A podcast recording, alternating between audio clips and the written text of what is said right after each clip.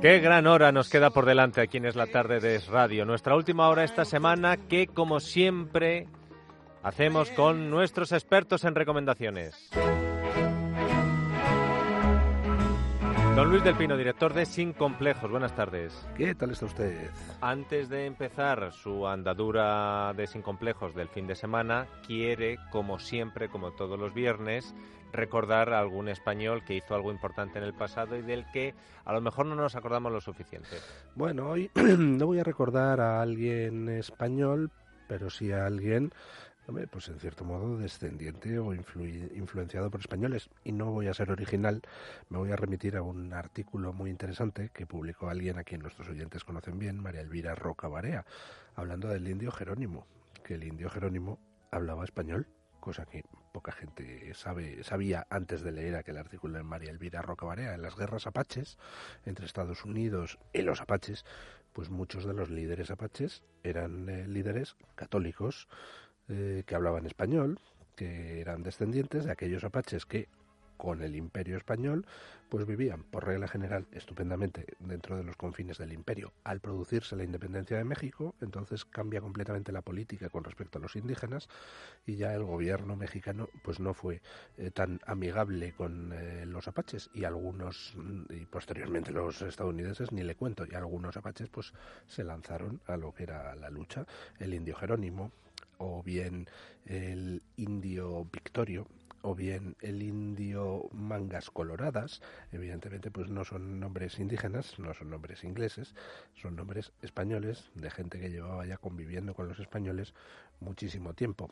Pero en lo que me quería fijar era en una cosa que me sorprende y es cómo es posible que habiendo oído hablar del indio Jerónimo 200.000 veces. Todos nunca nos hubiéramos... El famoso grito de Jerónimo cuando te tirabas a la piscina. Jerónimo, ¿de dónde salía eso? ¿Y cómo es posible que no nos hubiéramos planteado hasta que María Elvira Roca Barea publica un artículo y este señor si era indio porque se llamaba Jerónimo, ¿no? y además no suena lo de Jerónimo. si es un nombre, la carrera de San Jerónimo. Bueno, pues... que lo mismo nos pasa, por ejemplo, vamos, decimos, la historia de la Segunda Guerra Mundial, la batalla de Guadalcanal y mm, pues hace falta casi un esfuerzo para plantearse, oiga, Guadalcanal, esto suena un poquito a pueblo del sur de España, ¿no? Eh, eh, tendremos algo que ver los españoles, ¿no? bueno, pues que aprendamos a fijarnos un poquito en los nombres de las cosas y cuando veamos alguno que tiene resonancias españolas, por regla general es que algo hemos tenido que ver. Y además, como tú bien dices, si los indios apaches, si Jerónimo, si mangas coloradas se llevaban bien con los españoles, pero qué pueblo genocida más raro los españoles, ¿no? Sí, allí un poco raritos. Allí donde iban se aliaban. No, son genocidas pero simpáticos. Así son los españoles. Gracias, Luis.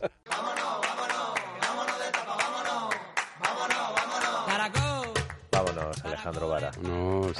Muchos saludos. Estaba el otro día, eh, ya soy como el señor de las croquetas. Digo, bueno, croquetas hemos hablado en las últimas. Estoy un poco obsesionado, eso es verdad. Y estaba en un bar. El señor de las croquetas. con la familia, en un bar en el barrio de Salamanca, del que no hemos hablado, ni creo que hablemos. Eh, había unas oyentes muy amigables eh, que me dijeron, ah, salude usted a Dieter, lo primero. Salude a usted, Dieter. Eh, y aquí, no sé a qué viene usted porque aquí no hay croquetas. Digo, oiga, que a mí también me gustan los calamares a la romana, que era un sitio, un, sitio, una freiduría con que hacen bien el pescadito y todo esto y tal. Digo, y, yo no solo me alimento de croquetas, pero es verdad que últimamente, oye, si decíamos que las croquetas del lago de Sanabria el otro día estaban muy buenas, pues también me dijeron Claro, es que hemos ido mucho ahí y es verdad ah. que hay que hablar de esas croquetas. De modo que hoy, para cambiar de palo, de guion y de libreto que se dice ahora, nos vamos a Soria. ¡Hombre, ¿Cuánto tiempo sin ir a Soria, por, cierto? Y además, solo habíamos hablado una vez, todo hay que decirlo. Yo creía que ni siquiera habíamos estado. ¿eh? Una vez hemos estado, habíamos estado, pero hará como un año y pico, prácticamente casi dos años. Pues hemos vuelto a Soria tan tranquilamente, pero no por nada, sino porque, bueno, ahora hay gente que te llama y te invita, oye, y no conocerás tal sitio, acércate, digo.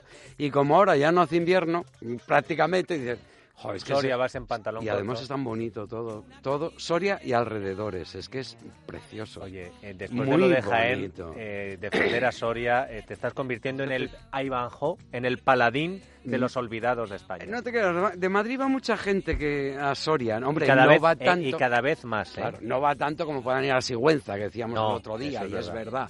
Pero a Soria también va gente. Y ahora empieza una temporada en la que yo lo de la trufa no lo domino, ni me gusta demasiado, ni soy un entendido. De la seta yo paso, pero millas, millas, millas. Pero claro, eh, atentos señores, el torrendo es que es el torrendo. Oh, En todos los bares de Soria, el torrendo es fenomenal. Y yo no osaré decir, este es el mejor torrendo de Soria, porque es como ir a Alicante y decir, esta es la mejor paella o el mejor arroz de metes Alicante. en un lío. Te metes en un lío, seguramente la pifias, seguramente no tengas razón. Nosotros cuando hablamos de, de especialidades decimos de acuerdo con lo que uno hemos probado, Claro. hemos probado todo lo de España, dos lo que más nos gusta y, Y en ese momento, cuidado, Claro. que oye, que hay días que, que- que no siempre Vinicius mete goles. Entonces hay días que juega bien y días que no juega tan bien. Y si vas al Bernabéu, un día que juega bien, pues eh, para ti es el mejor del mundo. Correcto. Y cuando hace pues de Vinicius, pues dice, Una pues, no. pues aquí hemos estado realmente en un día, estamos hablando del Portillo. El Portillo es muy tradición en, en Soria, muy tradición. Uno de los sitios donde tienes que ir normalmente. Y tiene, bueno, eh, yo no sé cómo decirte, pero es ese torrendo largo y curvado, muy crujientito por fuera y con la mollita por dentro y sin prácticamente aceitoso Como nos gusta. Como nos gusta. tan bonito. Ese plato tan colocadito que te dan, ese platillo en media ración, una tapa o una ración si vais cuatro, dices, es que, mira, iba con una persona, íbamos cuatro o cinco, no me acuerdo, una persona dice, oye, yo no me voy a poner aquí, no me voy a pringar por un torrendo porque es que yo estoy a dieta, porque es las navidades, porque yo solo voy a comer un poquito de, un poquito de cordero y tal. Como que cayó, si es que casi nos deja sin el plato. Te digo que no es que entren solos, es que es muy light, nada pesado, muy bien cortadito, es muy importante la presencia, pero luego también cuando lo coges entre los dedos y te lo llevas a la boca dices, Oh. jo, a mí me gusta, también me gustan los gordotes, también, hay que reconocerlo. Sí, pero, Pero el, otro, este- el otro entra mejor. ¿eh? De verdad, de verdad. Este torrendo está sensacional. Por cierto, que tengo que decir, que no lo habíamos comentado hasta ahora. Estuvimos también antes en Berlanga de Duero, en Casa Vallecas, que está por la zona, dice también en Soria. Dice, joder, pues es que, ¿cómo me voy a, pringar yo diciendo que es el mejor torrendo Porque este o tal? te Está ahí. sensacional. Pero bueno, vale, o sea, que bueno, uno era, uno era aperitivo y otro como Ah. posmerienda, Ah. para entendernos. Joder. Buenísimos, buenísimos, buenísimos. Y al final a todo el mundo le gusta el torrendo. Porque Si está los bien, si, si está, está bien. bien, Y estoy hablando de este que es como sí, light. Luego los torrendos gordotes que te dan en muchos sitios, que a mí me encantan también, Sí. pero hay gente que no le entra, que no entran porque dicen, joder, es que esto ya Sobre todo si está aceitoso. en este sí. Oh. Aceitoso y un poco que tenga mm, carne, que dicen que es grasa, que dicen no le, pero este realmente está muy conseguido, pero muy conseguido. Y aparte del torrendo, ¿Eh? que merece la excursión solo por Ya el solo por él. cualquier lugar de Soria, pero yo, por ejemplo, le pediría esas bandejitas con el corderito o con el cabrito en trocitos pequeñitos, una bandejita con sus patatitas fritas de verdad, fritas fritas, Y que empiezas y tu vinito, y empiezas pim, a lo tonto. a lo tonto, sí. A lo tonto. Un bandejón dice, bueno, esto, pues, Esto- bueno, dice, somos bueno, cuatro, ve- ve- pero... poniendo Venga, otro. yo em, prefiero un poquito más de cochinillo, prefiero... Dices, bueno, yo venía a hacer un aperitivo, nos hemos zampado las dos bandejas, ya no voy a pedir el cordero asado, porque ya me pareció una barbaridad, como mucho un chuletón, porque la carne es buenísima. Dicho sea de paso, es que la carne no llena, Sí. no nos engañemos. No, hombre, no. Si no comes pan y aquí no merece No, la pena hombre. pedir pan, yo lo digo también. Oye, lo que es bueno es bueno, lo que Pan oye, el pan no es un Ya. pan de los que dices, bueno, voy a, Pues si te ahorras voy el a pan, te pecar entra por el más pan. carne, ¿eh? Te entra más carne, Claro. Te tomas tu vinito, tus vinitos y al final dices, bueno, si es que sales ligero, sales ligero de verdad. Este torrendo y este y estos este picao también es que eh, está muy bien muy bien presentado. Ese corderito te lo termina. Y, bueno, hablando de picao, el picadillo que no se hace muy bien en casi ningún sitio. Picadillo con el que se hace luego los chorizos y todo eso, tienes que ir a sitios de confianza. Yo, por ejemplo, en Zamora confianza. voy a Casa Pepa y a dos más. ¿Por qué? Pues porque no siempre el picadillo que te dan es con el que luego salen los chorizos estupendos, sino que a lo mejor te dan las sobras de lo que van Las a hacer sobras de las sobras. Y cuidado. Sí, Y aquí también. este picadillo está muy rico. No hay que comerse toda la bandeja, porque eso sí que llena, llena. Pero dices, oye, pues me llevo un par de chorizos también, claro, como estamos También, en tiempo de matanza, me los llevo para casa Sí, porque tú te llevaste todo. picantito, muy rico. ¿De precio- Sensacional, de de precio? tirado, muy buen precio. Encima. El local es, me parece que no sé si en la sala tendrán cinco mesas, o sea, muy pequeñito, con una barra así en, en pico. Muy agradable, muy atentos, muy bien. Todos los bares de Soria, todo hay que decirlo, son muy profesionales y da gusto cómo te reciben. Está estupendo. Pero el que vaya, que, que pida el, porre- el, el y luego la bandejita del, del, del cabrito, que está El sensacional. Ah, la y- bandejita, ah, el y cabrito, diré- el chuletón. Y el café, buenísimo el también, café, porque es un café El bien, vino. bien hecho. El vino tienen una oferta prudente, pero razonable. El precio está muy bien. Le vamos a poner tres pinchos y medio, señores. El Estás en portillo. Estás en racha de los tres y medio, ¿eh? Y vamos a ir a Sí, por señor. estos dentro de unos meses, yo creo que vamos a por cuatro. cuatro. Sí, muy bien están, muy bien.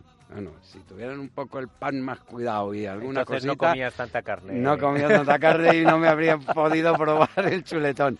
Está en la Plaza Vergel número 2, bueno, todo el mundo conoce el portillo, en Soria, que merece una visita, aparte de que un, saludo al Numancia, que es uno de nuestros equipos de fútbol favorito, aunque sea el de Pablo Iglesias, que también nos gusta mucho, el Numancia, quiero decir. No se lo pierdan, el portillo.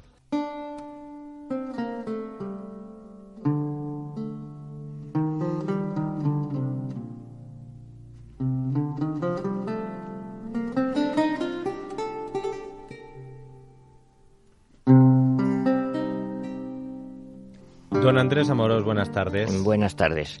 Esta música tan bonita de la UD me ha costado un poquito encontrarla. Es que se editó en Venecia 1507. Eh, Estaba buscando una música absolutamente contemporánea del personaje que vamos a hablar hoy, del pintor Rafael. Y claro, no es tan fácil, porque ya en el barroco sí. Esto se llama ricercare, suena a un género, buscar, digamos, la investigación de un señor llamado Francesco Spinacino.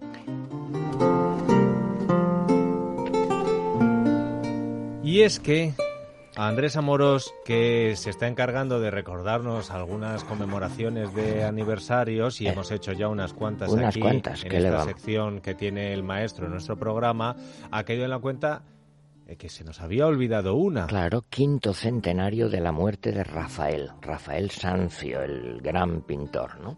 Eh, fíjate, su tumba está en el Panteón de Roma, que todos cuando vamos allí está en esa plaza tan bonita, ese edificio maravilloso. Va a haber grandes exposiciones en los Uffizi, en la National Gallery, pero fíjate, antes de nada yo te hablo a mi manera, que es probablemente digo tonterías. Me parece que Rafael, que es uno de los grandes, sin duda, como Miguel Ángel, como Leonardo, o sea, de ese nivel, ¿no? Tiene problemas para la gente para que aprecien de verdad su grandeza. ¿Por qué? Pues porque mucha gente lo identifica con las estampitas de primera comunión, como Murillo. Y claro, eso es muy malo, parece que solo pues un señor meloso, casi cursi. Bueno, nada de eso, perdón, nada de eso. Eh, mira, Rafael, vamos a recordemos, el siglo XV es el pre-renacimiento en Florencia. El siglo XVI es ya la plenitud del renacimiento en Roma. Es la Roma de los papas que protegen a los artistas, de Julio II, de León X, bueno, y es absolutamente coetáneo de Miguel Ángel y de Leonardo. Pero claro, la figura humana también hay una cosa que hay gente que tiene, como decía Bergamín, que tiene más percha literaria que otros. Entonces, Miguel Ángel, bueno, es que es para novelas, para películas, un temperamento. Leonardo también, porque es un misterio, bueno, y los inventos. ¿Y Rafael qué era? Pues un poco como Mozart, nada, murió a los 37 años. Hijo de un pintor, una facilidad absoluta y una vida, por lo que sabemos, pues contento y feliz. Bueno, sabemos una amante suya, la Fornarina, pero nada más, no hay, no hay novelas que escribir. E-, era un soso y eso le ha perjudicado. Pues aparentemente estoy diciendo una tontería, pero que no hay nada. Fíjate las peleas de, de Miguel Ángel con el Papa, bueno, en la película, como aquí, ¿qué pasa? El misticismo en torno a Leonardo. Es el, clasicismo absoluto, la perfección, la serenidad. ¿Pero tú lo pondrías a nivel artístico igual que Miguel Ángel y Leonardo? Te cuesta. Es que casi, casi. Miguel Ángel para mí como escultor es la cumbre de todo, como pintor menos. Y Leonardo es que se inventa esa cosa tan extraña del esfumato, ese misterio de... bueno, pero es que Rafael es la perfección del clasicismo y ya está. No le interesa presentar eh, pasiones turbulentas ni contrastes, no, sino son pues vírgenes, retratos increíbles, sencillez, claridad, dulzura. Dices, bueno, además es que asimila todo. El dibujo de Florencia, el color de Venecia, los paisajes al fondo del Perugino, de la escuela de Perugia, lo que enseñan los nórdicos. Entonces, sencillamente, mm, la cumbre del clasicismo, pero claro, tiene mm, poca anécdota, digámoslo así. También en la pintura religiosa yo les diría una cosa, dicho con toda sencillez, ¿eh? cuando vean una, mm, un cuadro de una Virgen, de una Sagrada Familia, hombre, se fijan, claro, en el tema, pero no se queden solo en el tema, intenten mirar la forma, es decir, la composición. Para Rafael, en, en, la Sagrada Familia que le encargaban, tú sabes el problema principal cuál era, que la Sagrada Familia es un triángulo, pero no un triángulo equilátero, claro. Y entonces la composición pues es muy complicada. Luego se llega a su cumbre, no se inventa, pero llega a su cumbre con él unos retratos. El tipo de retrato del Renacimiento, fíjense en una cosa, que mm, no es, es un retrato de cintura para arriba, claro, con un fondo neutro, claro, pero no de frente, que eso no tiene gracia ninguna. Está siempre avanzando normalmente el hombro izquierdo y el brazo aquí delante, porque eso le da un pequeño escorzo, una pequeña perspectiva. Todavía no es el barroco, ¿eh? pero tiene una emoción, igual que Velázquez, que primero los pintaba a los reyes con los pies juntos y luego cambia y pone uno adelantado y, y, claro, mejora muchísimo. Y una cosa que quería decirles, hombre, si quieren ver a Rafael... Es decir, vamos a ver, para si alguien te escuche y dice, oye, pues para celebrar eh, o conmemorar el quinto centenario de su muerte, ¿me tengo que ir a Italia para disfrutar de Rafael? No, vamos a ver, en Italia, por supuesto, en los Uffizi hay, en Roma, imagínate, en el Vaticano, que la gente ya no llega, porque en el Vaticano te mueres a mitad y no llegas, pero hay las estancias, esa cosa maravillosa de, de los filósofos avanzando, que es el símbolo de la filosofía clásica, Platón y Aristóteles, en la National Gallery, en el Louvre, pero es que yo les recuerdo en el Prado hay unos cuadros de Rafael estupendos, menos que de Tiziano, por ejemplo, pero que te dan idea bastante buena de lo que era Rafael. Sagradas Familias, del Cordero, de la Rosa, del Pez, de la Perla, del Roble, decir, que cada uno mm, tiene un detalle anecdótico. Hay un cuadro muy famoso, pero que no es lo que más nos gusta normalmente, aunque es de la época final la subida al Calvario lo llaman el pasmo de Sicilia. Y eso es un desastre también, porque todo el mundo piensa que en Sicilia se quedaron asombrados. No, era para una iglesia que se llamaba así, el espásimo.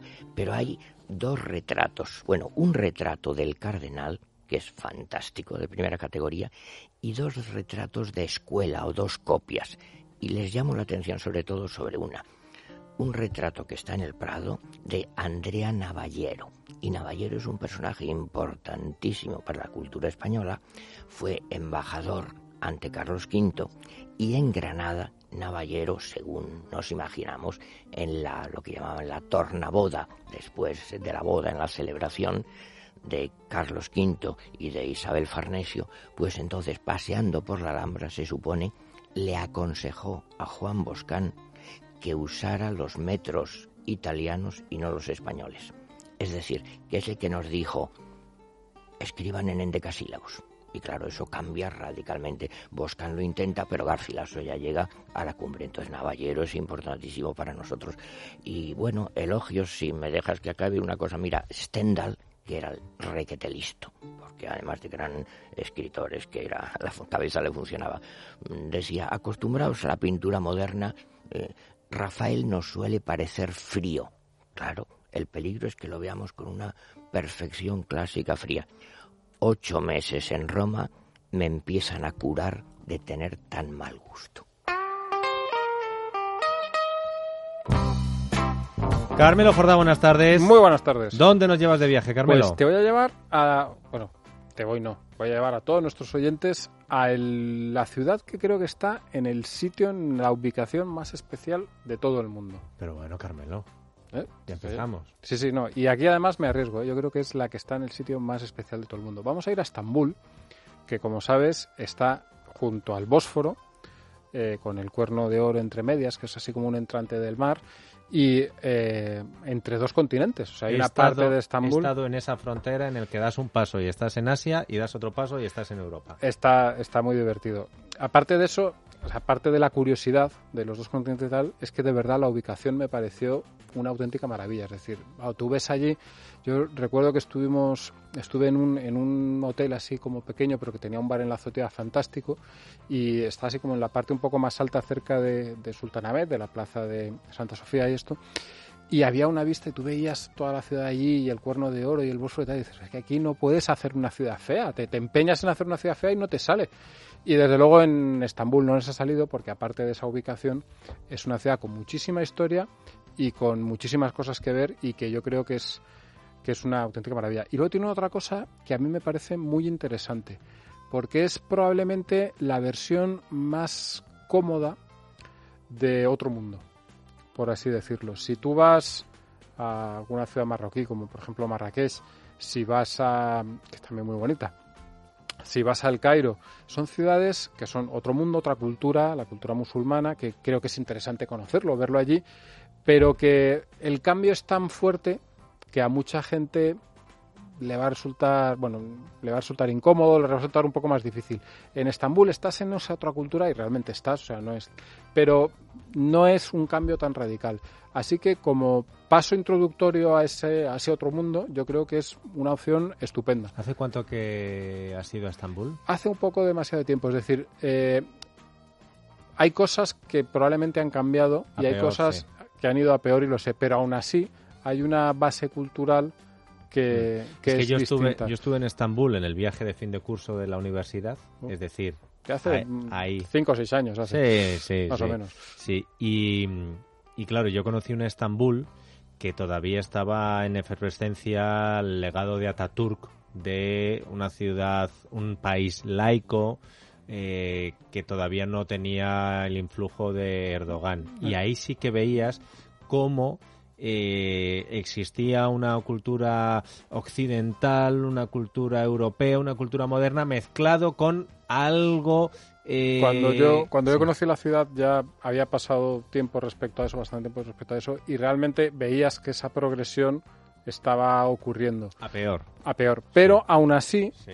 Eh, por muchas razones y algunas incluso desde un punto de vista muy práctico, me sigue pareciendo que sigue siendo esa puerta de entrada a ese mundo distinto. Para que veas un ejemplo de lo que te digo, de cuando yo estuve, nuestro guía, Aidin, todavía no me acuerdo de su nombre, eh, nos llevó al Bar Madrid, que no sé si sigue existiendo en Estambul, para tomar calimocho y bocatas de bacon con eh, musulmanes en Estambul, que yo decía, bueno, ya escuchado un poquito al Fari, y, y allí estaban dándole al calimocho y al bocata de bacon.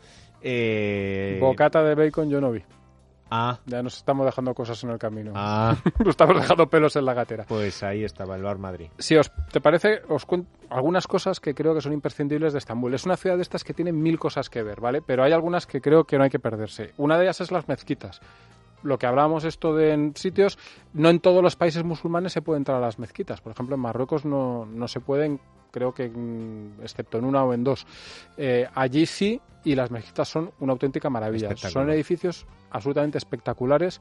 Eh, hay, bueno, le llaman la ciudad de las mil mezquitas. Hay muchas de ellas que son muy hermosas, pero hay dos que yo creo que son las más espectaculares. La mezquita azul, por supuesto, que es un edificio que realmente entras y te quita el aliento. Es una cosa que dices, bueno, esto como por fuera y por dentro.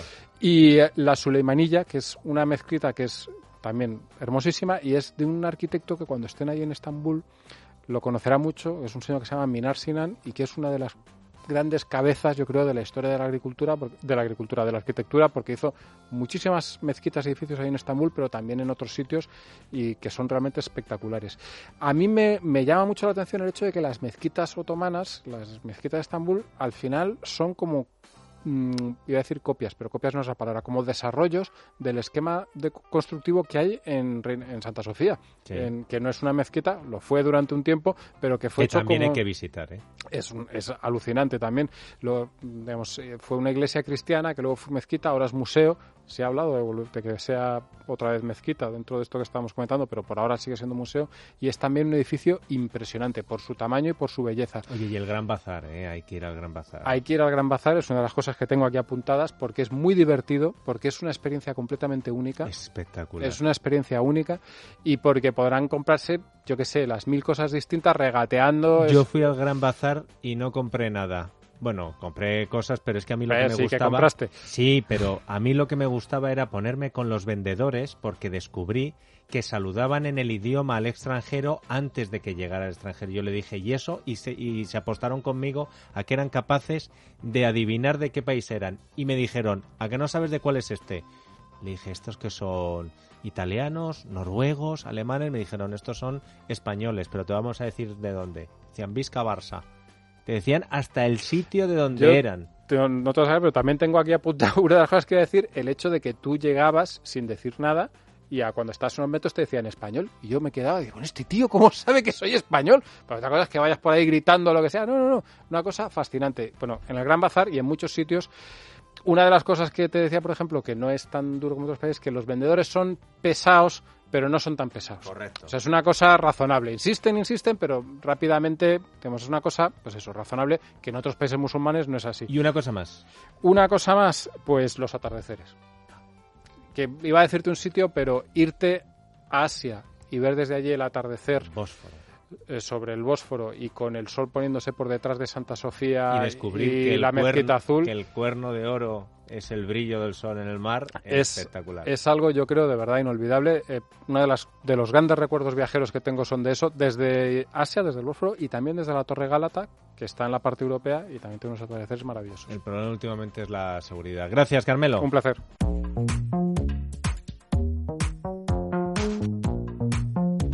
Tamara Angulo, coordinadora de Mundo Natural, buenas tardes. Hola, buenas tardes. ¿Qué nos vas a recomendar a los oyentes de Radio Tamara? Bueno, pues mira, en esta tarde os recomiendo un producto, un suplemento que se llama Tendi Plus. Este suplemento es a base de magnesio quelado, es biciclinato de magnesio, aporta también zinc y todo el complejo de vitamina B. Para todo lo que es dolores articulares, para reforzar nuestras articulaciones, también ayuda a dormir, porque es un relajante neuromuscular y todo el complejo vitamínico B nos ayuda. Para quien padece de migrañas incluso, tengo muchos clientes que tienen problemas de migraña, sí, y les viene muy bien un producto como este. Se toma, un, viene un botecito de, de 90 capsulitas, puede tomar desayuno, comida y cena perfectamente, y la verdad es que nos ayuda muchísimo, ya digo, el tema de relajar, para dormir, para huesos, articulaciones, se nos viene muy bien. ¿Y dónde se compra Tamara?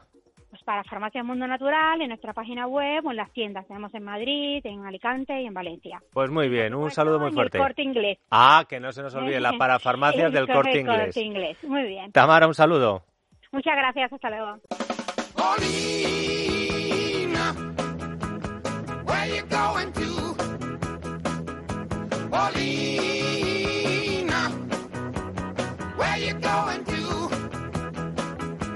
Pablo Molina, buenas tardes. Ah, ¿qué tal? Buenas tardes. ¿Qué tal estás, Pablo? Muy bien, muy bien, fantásticamente. ¿Y, la televisión este fin de semana qué tal está? Regular. Ah. regular, flojita, flojita. No es eh, de las mejores semanas. Vaya hombre. A ver, el viernes, hoy empezamos, ¿qué? Bueno, pero hoy tenemos una gran película, uno de los nuestros, a las 10 de la noche, en televisión española, en la primera cadena. Un clásico. Un clásico de Scorsese. Sí. Y de la mafia, Y que, está muy, que está muy de moda. eso es, eso es. Y mira, vamos al sábado. En Antena 3, a las 10 de la noche, Cazafantasmas. No el original, no la original, sino pues una versión que los cazafantasmas son chicas. Eh, pues, una buena película, ¿eh? con buenas ¿Ah, sí? críticas. Sí, sí, Anda. sí, sí, sí, sí, sí, palomitera total. Y hablando de cazadores de fantasmas, el domingo en la sexta a las nueve y media, Évole eh, entrevista a Junqueras. A Oriol Junqueras, en una entrevista que ya vimos un avance la semana pasada. Bueno, pues el grueso de la entrevista este domingo a las nueve y media, Pues en la sexta. eh, veremos a ver qué da de sí, ¿eh? Va a dar de sí, seguro. Pues el lunes te, el lunes no lo cuentas. Sí, sí, además, eh, para que nuestros oyentes no tengan que pasar el trago, lo pasaré yo por ellos, gustosamente, además. Oye, pero luego no, no me pongas a caer de un burro como Fray Josefo por hacer ver los Goya, ¿eh? Esto Bueno. es voluntario, Molina. Sí, sí lo es. Sí, en el fondo disfrutamos. Correcto. ¿Qué tal el tiempo en Murcia? Bien, bien, bien. Tiempo pa fresquete, pero, pero para ir a playita seguramente la, mañana o pasado. ¿Es verdad que vais a hacer pregonera de honor a María Jesús Montero por boicotear el crédito para la gota fría y el Mar Menor? Sí, sí, absolutamente cierto. Bueno, pues ya me contarás cómo va la fiesta. Muy bien. Un abrazo. Un abrazo, hasta luego.